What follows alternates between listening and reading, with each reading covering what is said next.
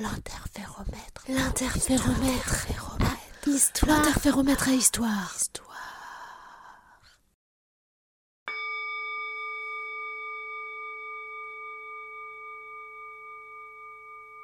Comment devenir féérico-démonique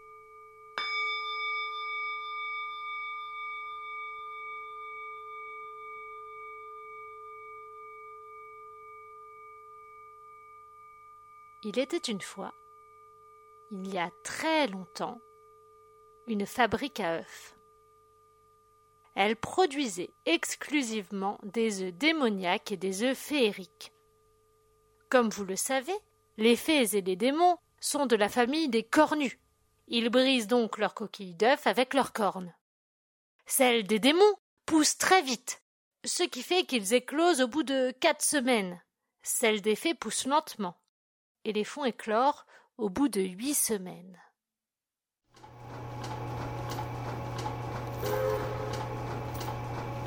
Tu vois le nouveau? Là, c'est la couvée de trois semaines et demie. C'est le moment de la trier. Pourquoi? Pour les mettre dans les bons villages. Soit démon, soit fée. On peut pas mélanger les deux. Tiens, celui-là par exemple, c'est un démon. Je l'envoie dans ce tuyau et hop Chez les démons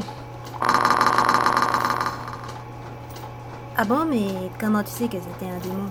La coquille était fendillée. C'est à cause de ses cornes qui tapent dessus. Les cornes, elles poussent très vite chez les démons. Ça veut dire qu'il va éclore au bout de quatre semaines. Tiens, tends l'oreille. Tu vas peut-être entendre les coquilles crisser. Ce jour-là, parmi les œufs de la couvée de trois semaines et demie, il y avait celui de notre héroïne. Celui-ci, je ne sais pas trop. Montre-moi. Bon, c'est une fée, ça. Tu es sûr? Il n'y a pas un petit impact là? Mais non, ça sert à rien. Allez, zou Et l'œuf fut emporté dans les tuyaux et atterrit dans un petit cocon tout moelleux où il allait tranquillement éclore. Plus tard, les villageoises et les villageoises allaient venir le récupérer avec tous les autres œufs de la couvée.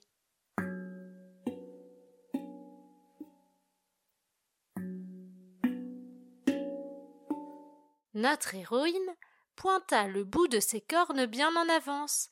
Elle perça sa coquille au bout de cinq semaines et demie. Les villageoises et les villageoises s'en aperçurent et colmatèrent la fissure avec un petit peu de miel pour rendormir l'héroïne. Ce n'était pas l'heure de sortir de la coquille. Mais, au bout de sept semaines, l'héroïne se mit à nouveau à percer sa coquille en appelant. Y a quelqu'un? Et c'est ainsi que naquit notre héroïne. Les fées du village l'appelèrent d'hiver parce qu'elle était née avant le premier bourgeon.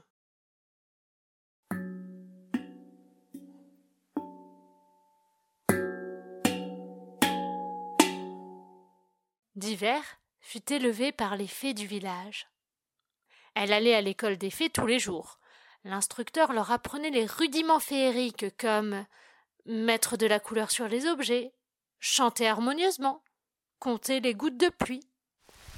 1, 2, 3, 4, 5, 6, 7, 8, 9, 10, 11, 12. Certaines fées aimaient beaucoup passer à travers les gouttes de pluie en volant. Celle-là, c'est pour moi. À toi, d'hiver, étends tes ailes. D'hiver déploya ses petites ailes. Waouh, j'adore tes ailes, elles sont toutes douces. Je veux les mêmes. Les petites fées s'approchèrent pour toucher les ailes soyeuses de d'hiver. Arrêtez de toucher, c'est pas normal ces poils. Ces ailes doivent être infectées. Les enfants reculèrent d'un coup, effrayés. À bien y regarder, on pouvait voir des petits poils étranges sur les ailes de d'hiver. Après ça, inquiet de l'apparence atypique de ces ailes, l'instructeur interdit aux autres enfants de jouer avec elles, et d'hiver cacha ses ailes gêné par ses poils qui faisaient peur à tout le monde.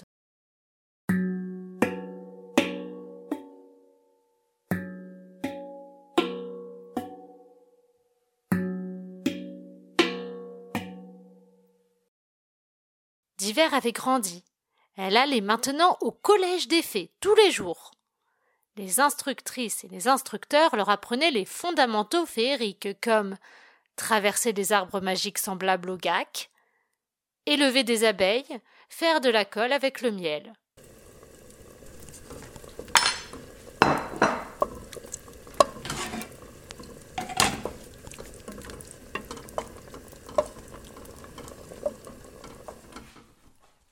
Certaines fées aimaient beaucoup réparer de petits objets avec leur colle. Et hop, réparé. À toi d'hiver, répare cette porcelaine. Diver pencha la tête pour regarder et transperça la porcelaine avec ses grandes cornes. Qu'est-ce qu'on va faire de toi avec tes ailes de poule et tes grosses cornes? Eh oh, d'hiver a encore cassé un truc. On se calme dans les rangs. Les enfants se regroupèrent d'un coup autour d'elle et se moquèrent. Aile de poule, ouh, aile de poule.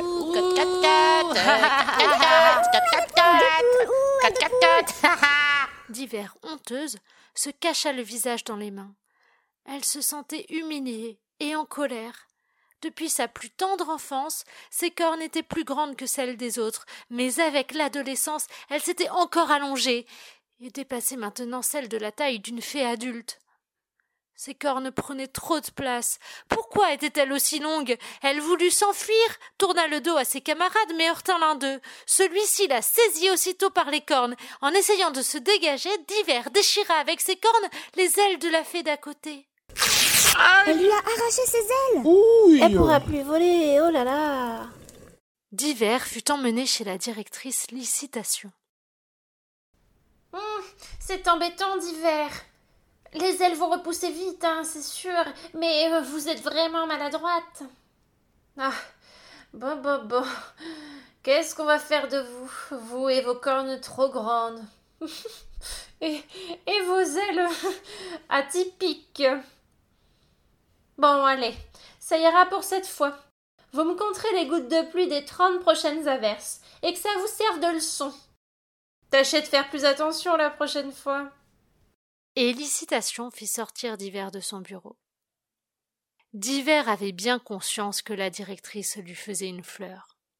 Compter les gouttes de pluie, ce n'était pas une punition trop lourde. Pourtant, Divers n'avait plus le cœur à l'ouvrage. Elle n'avait plus le cœur à rien d'ailleurs.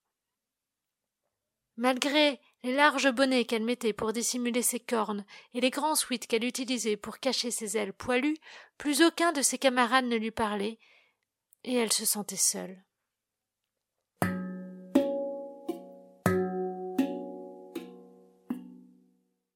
Un jour, les instructeurs et instructrices du collège emmenèrent Divers et les autres élèves de sa classe aux portes ouvertes de la fabrique à œufs.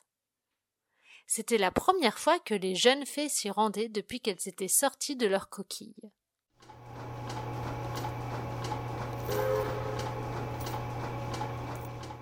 Les fées étaient toutes curieuses de comprendre comment fonctionnait la fabrique. Une trieuse leur expliqua comment on répartissait les œufs. Venez voir les mômes. Là, c'est la couvée de trois semaines et demie. C'est le moment de la trier pour séparer les fées et les démons. Tout d'un coup, un petit groupe de démons fit irruption dans la salle de triage. Ils étaient bruyants, braillards et chahuteurs et avaient à peu près le même âge que Divers et ses camarades. Ouais, du balai, c'est pas votre tour, les démons. Votre créneau de visite, c'est dans un quart d'heure. Toujours indisciplinés, ceux-là. cria la trieuse qui guidait les jeunes fées pour la visite. Les démons firent demi-tour. Divers aperçut de petites bosses dans leur dos. Ils avaient aussi de très grandes cornes qui leur donnaient un air féroce. La trieuse tira soudain Divers de sa rêverie en lui attrapant le bras. Qu'est-ce que je t'ai dit, toi? Les démons, c'est dehors. Et hop Elle jeta Divers hors de la pièce. Diver se retrouva au milieu du groupe de démons chahuteurs. Elle poursuivit la visite avec eux sans que personne ne fasse attention à elle. Diver fut surprise. D'habitude, on se moquait toujours de son apparence atypique, de ses ailes poilues et de ses grandes cornes. À la fin de la visite, les démons repartirent vers leur chenillebus. Diver demanda S'il vous plaît, où est la chenillebus des fées? Et l'instructeur répondit Combien de fois il faut que je vous le dise? Les fées et les démons, ça ne se mélange pas. Tu n'as rien retenu de la visite? Allez, toi et moi, on monte dans la chenillebus des démons. Moi? L'instructeur grimpa dans le bus. En le suivant des yeux, Diver croisa le regard de la chenillebus. Dans ses yeux vitreux, elle vit son reflet. Elle remarqua alors que ses cornes étaient presque aussi grandes que celles des autres démons. C'étaient tout de même des cornes atypiques pour une fée. Il n'y avait qu'une seule explication. Elle était un démon. Elle monta avec assurance dans la chenillebus. Elle venait de comprendre qu'elle n'était pas une fée.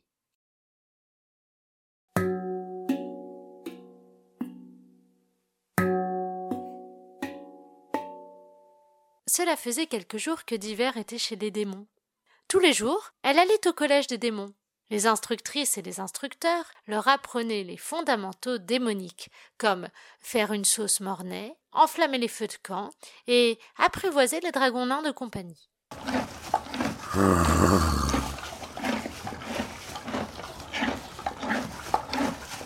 Certains démons aimaient beaucoup voler sur le dos de leurs dragons nains. Super vite À toi, Diver, enfourche ton dragon nain